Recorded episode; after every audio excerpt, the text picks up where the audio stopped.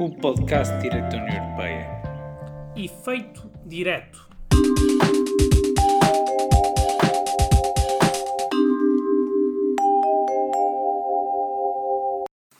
O efeito direto uh, consiste na possibilidade de alguém invocar uma norma um, num litígio ou perante um tribunal nacional, mesmo quando essa norma não previa aquela pessoa que a invoca como seu destinatário. O efeito direto nasce no acórdão Van Randen-Loos, o acórdão 2662, e é de forma simples há uma sociedade holandesa que importa produtos químicos e que vê ser-lhe aplicada uma taxa aduaneira que, na sua opinião, não era possível em face das normas do tratado. Problema: as normas do tratado eram destinadas aos Estados-membros e a empresa quer invocar essas normas para rejeitar ou para pôr em causa a taxa que lhe foi aplicada. Pergunta: pode ou não fazê-lo?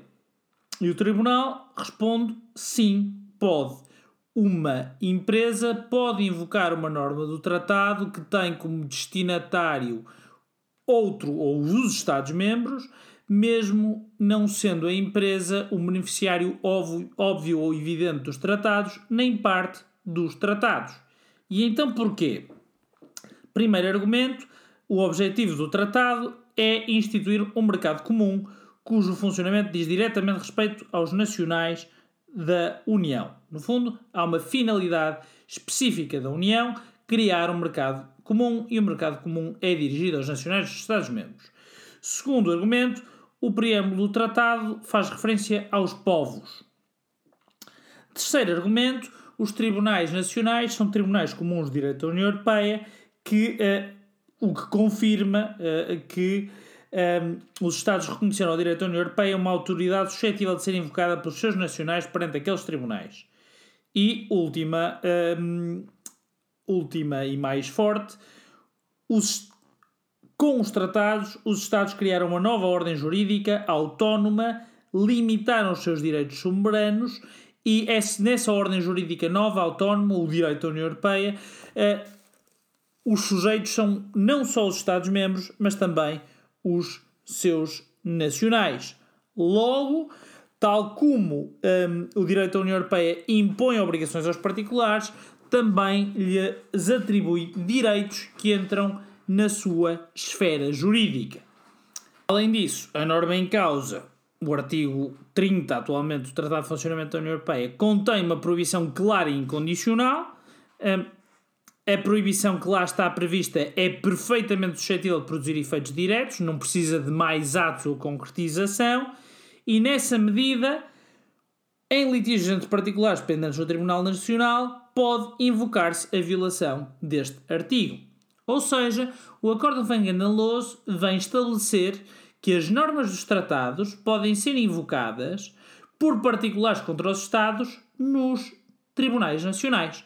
É o acórdão que reconhece que uma norma do tratado que não era pensada para ser aplicada a empresas pode ser invocada por essas empresas contra o Estado.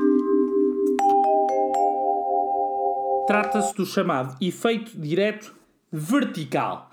Porquê é vertical? Porque o Estado é visto em cima, o particular em baixo. E, portanto, efeito direto, a suscetibilidade de invocar uma norma sem mais vertical, porque contra o Estado. Opõe-se ao chamado efeito direto horizontal, a possibilidade de uma norma ser invocada por um particular contra outro particular. E é isso que veio a ser discutido no caso de Fresne contra Sabena. O problema aí é que a, a, a lei, ou melhor, a, a, política da empresa Sabena era que as hospedeiras tinham que se reformar aos 40 anos e isso naturalmente implicava uma diminuição uh, uh, em termos de rendimentos nas pensões e uh, há uma norma do tratado, o artigo 157 do Tratado de Funcionamento da União Europeia, que impede ou proíbe a discriminação por género em termos de pagamento. E o que a senhora Gabrielle de Fresne pretende fazer é invocar essa norma contra a companhia de aviação belga. E, portanto, temos um particular, a senhora de Fresne, a, a querer invocar uma norma uh, do tratado contra outro particular, que é a empresa uh, belga de aviação. No fundo, temos aqui uma questão ainda mais intensa do que no Van Renden-Loos, porque no Acórdão Van Renden-Loos temos um dos sujeitos, que é o Estado contra quem é invocada a norma do tratado, ainda é parte do tratado. Aqui temos uma uh, hospedeira de bordo e uma empresa, nenhum deles sendo parte do tratado uh, e havendo um deles a querer invocar a norma do tratado contra outro. E o Tribunal conclui a norma é clara, precisa e incondicional e, portanto, nada impede que a senhora de Fresne po a possa invocar contra a empresa belga. As condições que resultam, quer do acordo Fangandanloso, quer do de contra Sabena, ainda há outros, eh, para que uma norma possa ter efeito direto, é preciso que ela seja clara, precisa e incondicional. O que é que se quer dizer com isso? Clara, que eu posso perceber verdadeiramente qual é o seu conteúdo, precisa em que um, estamos mais ou menos na mesma ideia e incondicional, isto é, que não está dependente de outros fatores uh, para poder ser aplicado. Agora, esta formulação de que a norma tem que ser clara, precisa e incondicional não é entendida, ou não, estes requisitos não são entendidos como requisitos absolutos. No fundo, a ideia é apenas uma. A norma em causa, para ter efeito direto, tem que ter um conteúdo suficientemente determinável para poder ser aplicada sem mais. Não basta um princípio como a mais elevada proteção dos direitos de autor, não, temos que ter uma norma que estabelece um prazo ou o que quiserem, mas algo que eu consiga perceber o melhor possível também. Portanto, não podem ter efeito direto as normas que estabelecem um intervalo de prazos, dizendo será fixado um prazo entre 2 e 5 anos. Essa norma não é clara, precisa incondicional, ainda caberá ao Estado fixar esse valor. Mas também é claro na jurisprudência que uma norma não tem que atribuir direitos aos particulares para ter efeito direto, ou seja, há normas que, mesmo não atribuindo direitos aos particulares, podem ser consideradas claras, precisas incondicionais e ter efeito direto. Acordam Ursula Becker 8/81. Em termos de sujeitos, uh, o efeito direto também afeta a administração. A administração é obrigada a aplicar o direito da União Europeia, já vimos isso quando falamos do um, ehm, primado, mas o acórdão Constanzo é muito claro nesse sentido, é o acórdão Fratelli Constanzo 103/88, em que se diz, tal como o juiz nacional, a administração tem o dever de aplicar as disposições não aplicando as de direito nacional que com elas não estejam em conformidade. As disposições, no caso de uma diretiva, é o parágrafo 33 deste acordo. Qual é o alcance? O que é que pode ter efeito direto? Bom, pode ter efeito direto, já vimos, quer vertical, quer horizontal, as normas dos tratados que sejam claras, precisas e incondicionais. Mas também algumas disposições de direito derivado. Os regulamentos. Os regulamentos têm aplicabilidade direta, que é uma questão diferente, isto é, são, uh, não precisam de nenhum ato de transposição para valer por si, valem diretamente, mas também reconheceu o Tribunal, no caso Leonésio 93-71, que os regulamentos podem ter efeito direto. Por outro lado, as decisões eh, também podem ter efeito direto. Acordam Franz Grad 9-70 afirmam e mais tarde também se diz, quer no caso Kupfaber, quer eh, no caso Portugal contra Conselho, Kupfaber é o caso 104-81, Portugal contra Conselho C-149-96, que os acordos internacionais celebrados pela União também podem ter efeito direto. A questão mais complexa é o efeito direto das diretivas. E porquê é que isto é complexo? Como sabem, as diretivas têm a, a, a característica de terem como destinatários os Estados-membros. São, de forma simplificada, instruções para o legislador nacional. São, portanto, um ato incompleto. A partir das diretivas não têm aplicabilidade direta, têm que ser transpostas. Como sabem, em Portugal, a, a Constituição, no artigo 112, número 8, até diz que têm que ser transpostas como leis, decretos-leis ou decretos legislativos regionais. E se, as, se tudo correr bem, as diretivas são transpostas e a lei aplicável é a lei nacional. E se a lei nacional é aplicável, o assunto não se colocaria. Discutiu-se, uh, no, no caso Comissão contra a Alemanha, então e se o direito nacional já garantir o que a diretiva propõe? É preciso transpor na mesma? Aí a resposta é não. Basta notificar, basta dar notícia à Comissão de que o direito nacional já transpôs a diretiva ou já realiza os objetivos da diretiva. Isso é dito no caso 131-88, Comissão contra a Alemanha. Também se discutiu como é que a diretiva tem que ser transposta, já vimos como é que a nossa Constituição diz, mas o caso Comissão contra a Bélgica 102-79 exige apenas que seja dada adequada publicidade. Mas nós temos este problema que é a diretiva tem é um ato de direito derivado que se destina aos Estados-membros, dando-lhes instruções sobre como legislar. Se tudo correr bem, foram transpostas e a lei é aplicável é a lei nacional que as transpõe. No entanto, podemos ter o problema de a diretiva não ter sido transposta ou não ter sido bem transposta. E esse é o caso que se levantava no caso Van Duyn.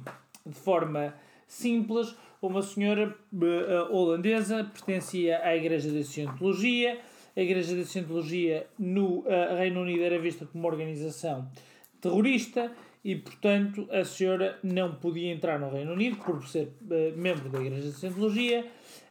No entanto, há uma diretiva que vamos estudar mais tarde, atualmente é a Diretiva 2004-38, na altura era a Diretiva 64-221, que diz que eu não posso impedir a entrada de alguém pelo simples facto de pertencer a um grupo, mas sim a, a que me devo ater ao comportamento concreto dessa pessoa para impedir a sua entrada. A pergunta que o Tribunal uh, inglês faz ao Tribunal de Justiça é saber se esta diretiva que diz isto pode ou não ser aplicada ou invocada pela senhora Van Duyn. Por outras palavras, se a diretiva tem efeito direto. E o Tribunal diz o seguinte: as diretivas têm caráter obrigatório e é preciso garantir o seu efeito útil. As diretivas podem ser objeto de reenvio prejudicial. Nós estamos no artigo 267. O princípio da cooperação leal impõe que eh, os Estados tomem todas as medidas para garantir o respeito pelo direito da União Europeia, incluindo as diretivas. E por isso, sim, desde que esteja em causa uma obrigação que seja clara, precisa e incondicional, por sua natureza, suscetível de produzir efeitos diretos. No caso, a norma poderia ser e, portanto, podia ter efeito direto. Pergunta que se coloca a seguir, no caso RATI. Pode haver efeito direto antes de ter passado o prazo de transposição. Uma diretiva, como sabem, fixa um prazo de transposição, é habitual prazo ser, por exemplo, dois anos, e portanto, o que é que acontece antes ou depois do prazo de transposição ter passado? O Tribunal aproveita e no acórdão RATI, no parágrafo 22, acrescenta um outro fundamento para o efeito direto das diretivas. Diz aqui, o Estado-membro tinha uma obrigação de legislar. Não legislou e não pode agora ter o benefício de não ter feito aquilo que lhe competia. É o argumento em inglês de estoppel, podemos dizer um argumento do abuso de direito ou de um comportamento abusivo o Estado não transpôs a diretiva e não é por isso que a diretiva não lhe vai ser aplicada, porque senão seria beneficiado pelo incumprimento do direito da União Europeia. Conclusão, no Acordo RATI, parágrafo 23, se a obrigação em causa na diretiva for incondicional e suficientemente precisa, e parágrafo 24, já tiver passado o prazo fixado para a sua transposição, então a diretiva tem efeito direto.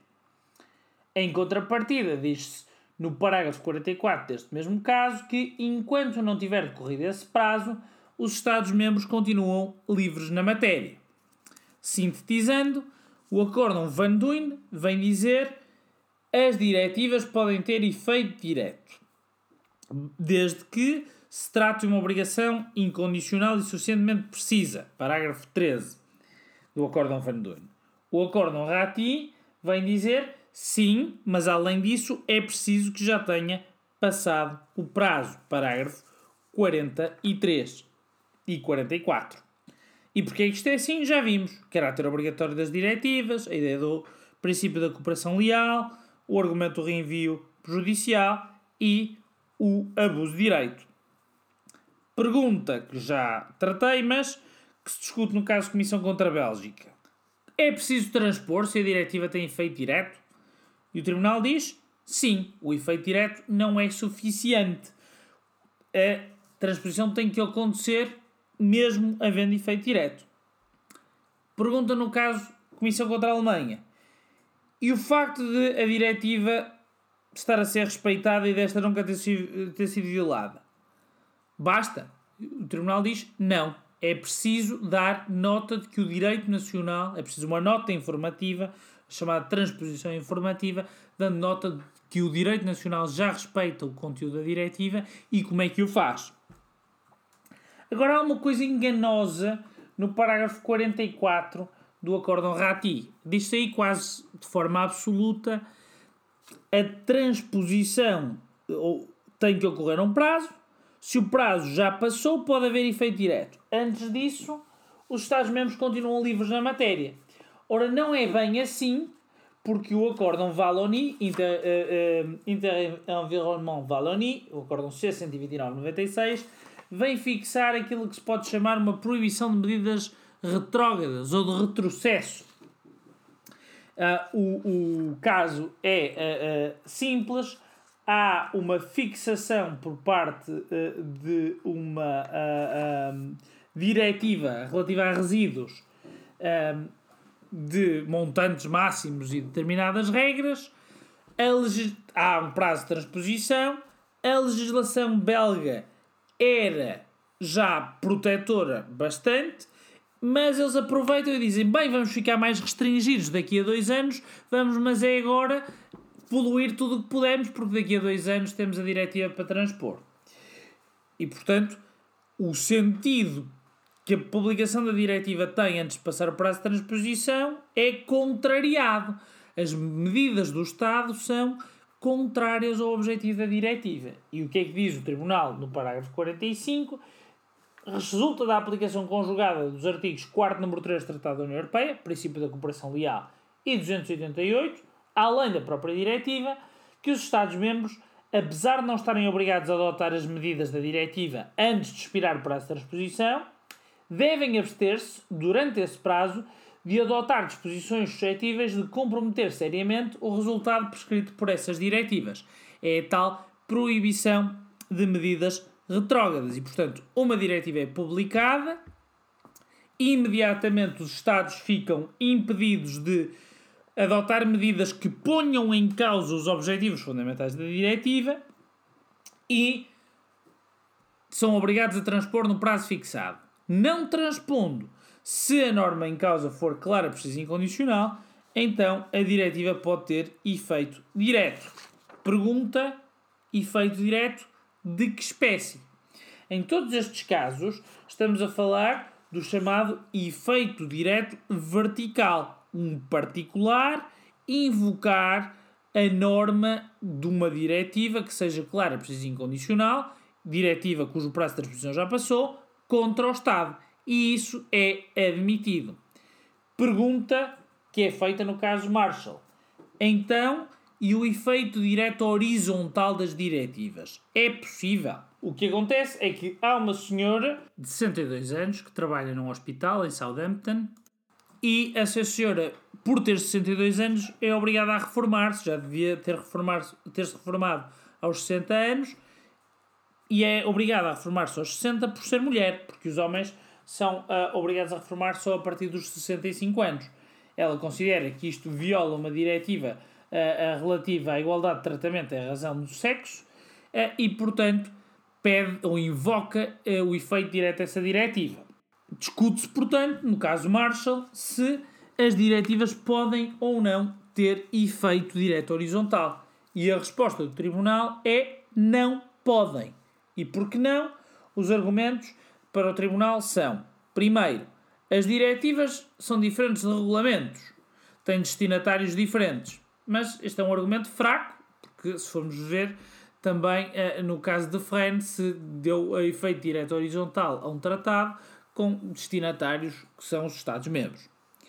Depois, segundo argumento aqui derivado é se as diretivas tivessem efeito direto, tornavam-se iguais a regulamentos. Essa é outra dimensão. E uma terceira dimensão que hoje em dia já não faz sentido, porque antes do Tratado de Lisboa as diretivas não eram publicadas, eram notificadas, agora uh, uh, são. E, portanto, o argumento que existia, que era a segurança jurídica, desapareceu. Mas o Acórdão Marshall, no parágrafo 48, diz claramente uma diretiva não pode, por si só, criar obrigações na esfera jurídica de um particular e uma disposição de uma diretiva não pode ser invocada enquanto tal contra tal pessoa. Claro, há um outro argumento mais forte, que é o acórdão do o parágrafo 22 do acórdão Rati, que é o argumento de o fundamento do efeito direto é o comportamento abusivo do Estado, que estava obrigado a transpor e não transpôs. Ora, um particular não estava obrigado a transpor e, portanto, não tem nenhum comportamento abusivo em que se fundamente a concessão de efeito direto. Há grandes críticas à recusa de efeito horizontal das diretivas. Por exemplo, diz-se isto vai gerar uma discriminação entre trabalhadores do setor público e do setor privado. Os trabalhadores do setor público podem invocar o conteúdo de diretivas desde que as normas que queiram invocar sejam claras, precisas e incondicionais já tenha passado o prazo. Os, os trabalhadores do setor privado, não. Ao fazer isto, também se criarão distorções ao nível da concorrência, podendo admitir-se que determinadas empresas, por serem consideradas Estado ou por serem públicas, estejam sujeitas a regras diferentes das empresas que são puramente privadas. Além disso, chama-se a atenção que é uma distinção artificial entre horizontal e vertical, sobretudo no mundo como o atual, em que eh, empresas privadas podem ter grande poder e ter um papel de compressão ou de ataque aos uh, eh, um, eh, direitos dos particulares, porventura mais intenso e esmagador do que o Estado. Mas a conclusão é clara: as diretivas não têm efeito direto horizontal. Por outras palavras, uma empresa ou um cidadão não pode invocar o conteúdo de uma norma de uma diretiva, mesmo que ela seja clara, precisa e incondicional e mesmo que o prazo já tenha passado, contra outro particular.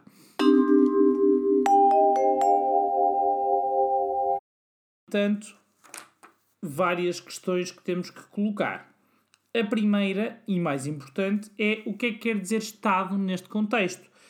Quanto mais amplo for o conceito de Estado, menos situações se deixam de fora. E na verdade, no próprio Acórdão Marshall, o Tribunal considerou que aquela entidade era uma autoridade pública e, portanto, apesar de ter negado o efeito direto horizontal da diretiva, a senhora Marshall teve ganho de causa porque se considerou que uh, ali aquela autoridade de Southampton era Estado. Na verdade, central para isto, para entender o conceito de Estado, é o processo 188-89, o caso Foster contra British Gas, em que estava precisamente em causa a, a, violação da mesma diretiva quanto ao princípio da igualdade de tratamento entre homens e mulheres e uh, há uh, uh, a discussão aí de saber se esta British Gas Corporation é ou não Estado para efeitos de aplicação do efeito direto vertical das diretivas, assim admitido. E aí, o parágrafo 17 deste acórdão diz quando os particulares estejam em condições de invocar uma diretiva contra o Estado, podem fazê-lo qualquer que seja a qualidade em que haja este último, a de empregador ou de autoridade pública. Ou seja, o Estado é sempre o Estado, independentemente da atividade que está a desempenhar. Depois, define Estado de forma bastante ampla, parágrafos 18 e parágrafo 20.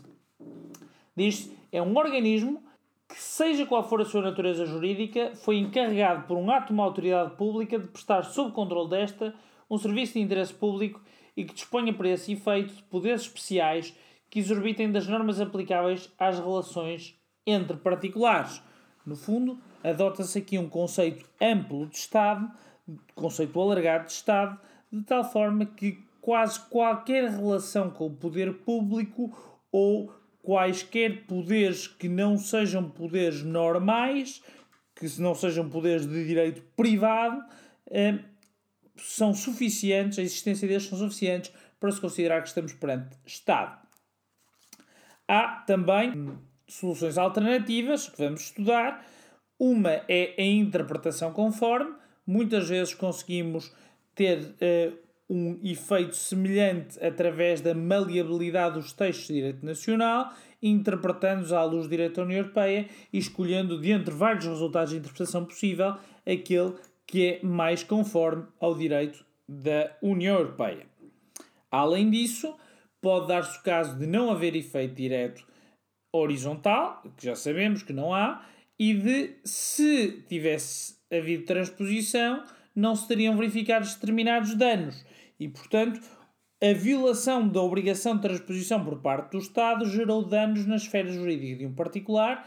Esses danos serão ressarcíveis através de um outro mecanismo que estudaremos, que é a responsabilidade do Estado por violação de direito da União Europeia. Além disso, há outros, outras duas situações que devemos ter em conta. Uma é aquilo que se chama o efeito de exclusão, em que eh, o Tribunal diz o conteúdo de uma diretiva pode não ter efeito direto horizontal, mas, não obstante, deve ser tido em conta, especialmente quando expressa um princípio geral, e pode afastar a aplicação de uma norma nacional que seja contrária a esse princípio geral contido na diretiva. Ou seja, o que acontece é a inaplicabilidade do direito nacional contrário ao direito da União Europeia, incluindo aquele que está vertido numa diretiva, e portanto isto é mais uma expressão do primado. O efeito de exclusão é dizer-se a diretiva pode não conferir direitos ou faculdades que um particular possa invocar contra outro particular por não, uh, não ter efeito direto horizontal, mas não obstante não é irrelevante e pode ser tido em conta como qualquer direito da União Europeia deve ser tido em conta ao abrigo do princípio do primado. Depois há uma outra situação que é o chamado efeito direto em situações triangulares. É, o caso que tem para ler acerca disso é o caso da Lena Wells. Uh, já agora, o caso do efeito de exclusão é o caso Seda Cucudevecci mas o caso de Lena Wells um, é o caso que também é relativamente fácil de explicar. Há uma senhora que tem um litígio contra as autoridades do Reino Unido por causa da exploração de uma pedreira a exploração dessa pedreira foi retomada sem ter havido um estudo de impacto ambiental que impunha uma diretiva. E portanto o que a senhora vem dizer é a exploração desta mina é ilegal porque não uh, se pediu um estudo de impacto ambiental que me impunha uma diretiva. E o que se discute é, esta senhora, se conseguir invocar isto contra o Estado, vai estar a conseguir, de forma triangular, atingir negativamente verdadeiramente é quem explorar a pedreira. E, portanto, será que isto é compatível com a negação do efeito direto horizontal feita no Acórdão Marshall? E o Tribunal responde, parágrafo 57, dizendo simples repercussões negativas sobre direitos de terceiros, mesmo que sejam certas, não justificam que se um particular a possibilidade de invocar as disposições de uma diretiva contra o Estado-membro em causa. Ou seja, a senhora invoca a diretiva contra o Estado, efeito direto vertical. Isso vai afetar negativamente terceiros que não são Estado, pois paciência é mais ou menos irrelevante. Claro que as situações em que isto é possível, em que eu consigo invocar o conteúdo de uma diretiva contra o Estado, afetando negativamente aquele uh, terceiro que eu queria atingir, são muito contadas. E portanto, o que é que nós temos? Quanto ao efeito direto das diretivas. Há efeito direto de uma diretiva se a norma que eu quero invocar for clara, precisa e incondicional e já tiver passado o prazo de transposição. Eu posso invocar o conteúdo dessa norma contra o Estado. Não posso invocar o conteúdo dessa norma contra outros particulares. Há uma última questão que se pode colocar, que é: então e o Estado pode invocar o conteúdo de uma diretiva contra o particular? E a situação é a seguinte: já passou o prazo de transposição, a diretiva contém uma norma clara, precisa e incondicional que o Estado não transpôs e agora, numa determinada situação, o Estado quer invocar o conteúdo dessa norma que ele próprio não transpôs contra o particular. E aí a resposta é negativa. Chama-se isto o efeito direto vertical descendente ou invertido, em que o Estado visa invocar uma diretiva contra o particular, e a resposta é está no acórdão Rati, no parágrafo 42. Se o fundamento da o efeito direto das diretivas é o comportamento abusivo, isto é, o Estado não se poder prevalecer do incumprimento da obrigação de transpor, por maioria de razão, não pode haver efeito direto vertical invertido. E, portanto, as diretivas não têm efeito direto vertical invertido, nem têm de efeito direto horizontal. Só têm efeito direto vertical ascendente, isto é, permitem a um particular invocar o conteúdo da norma sem ter sido transposta contra o Estado nos tribunais nacionais em seu favor. Para uh, uh, concluir, o que nós temos é uma conjugação entre primado e efeito direto baseados na existência de uma nova ordem jurídica. O direito da União Europeia é um complexo normativo que se integra e que é inseparável da vida jurídica de cada Estado-membro e que atribui direitos às esferas jurídicas particulares e que eles podem invocar. É assim com os tratados que têm efeito direto vertical e horizontal, desde que as normas em caso sejam claras, precisas e incondicionais. É assim com os regulamentos que têm aplicabilidade direta e efeito direto.